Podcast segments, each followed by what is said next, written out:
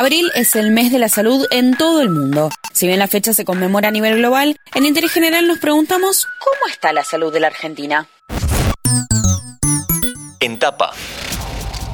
Abril es el mes de la salud debido a que el día 7 es el aniversario de la fundación de la Organización Mundial de la Salud en 1948. En ese contexto, en este podcast vamos a dilucidar cuáles son las principales afecciones que aquejan a los argentinos y argentinas y sobre todo qué podemos hacer para mejorar la salud nacional.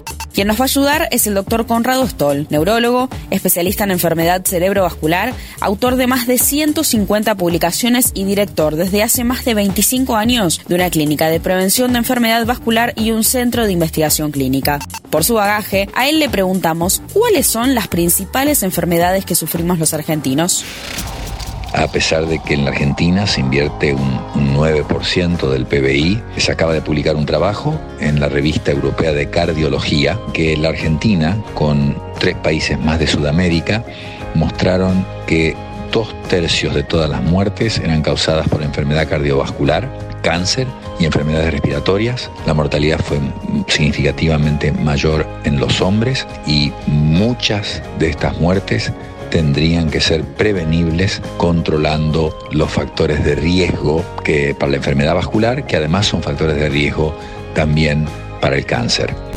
Agregaría a las afecciones que nos aquejan el estrés, o sea, la carga de enfermedad mental que al efecto que ha tenido la pandemia en estos dos años, se agregan los particulares a nuestro país que por las dificultades económicas severas y la alta proporción de pobreza, la carga de enfermedad mental eh, tiene un costo muy alto. Uno de los principales problemas de las afecciones de la salud es que también pueden discriminar según el país y el sector social. Presta atención a este dato.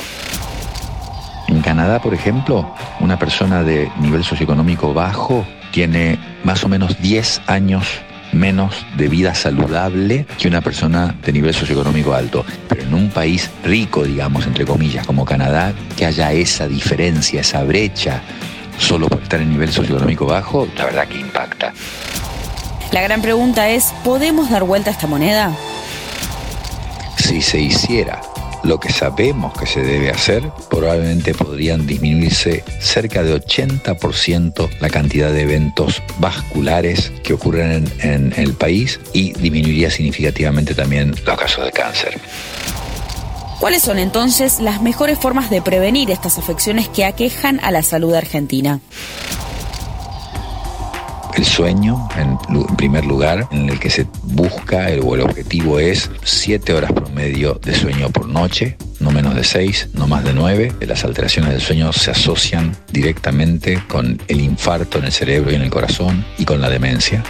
La nutrición sana, y en este caso es solamente comer cantidades moderadas y fundamentalmente de la llamada dieta mediterránea. El ejercicio, que no es opcional, si una persona quiere cumplir 90 o 100 años eh, con una buena función cognitiva, con un buen estado físico, el ejercicio es fundamental, que no es solamente, eh, tiene que ser aeróbico, anaeróbico, o sea, no solamente nos referimos a gimnasio, sino a estar activo físicamente y es fundamental agregar la elongación. En el otro factor de riesgo hay que evitar el alcohol. El alcohol no se ha probado que tenga un efecto preventivo por los antioxidantes que tiene. Eso no se ha confirmado jamás y sí se ha confirmado que la toma de alcohol diaria aumenta el riesgo cardiovascular. El estrés es otro factor de riesgo y se pueden usar cualquiera de las técnicas que existen para relajación, que están disponibles en internet, o simplemente tomar 5 minutos del día para respirar tranquilamente.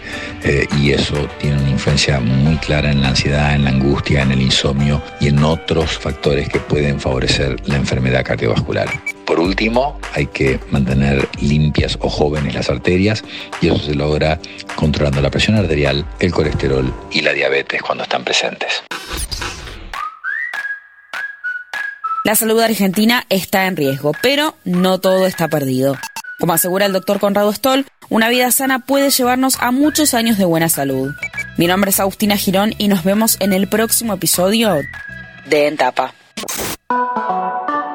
Antes de deslizar para continuar con tus podcasts favoritos, seguí a Interés General en nuestro perfil de Spotify.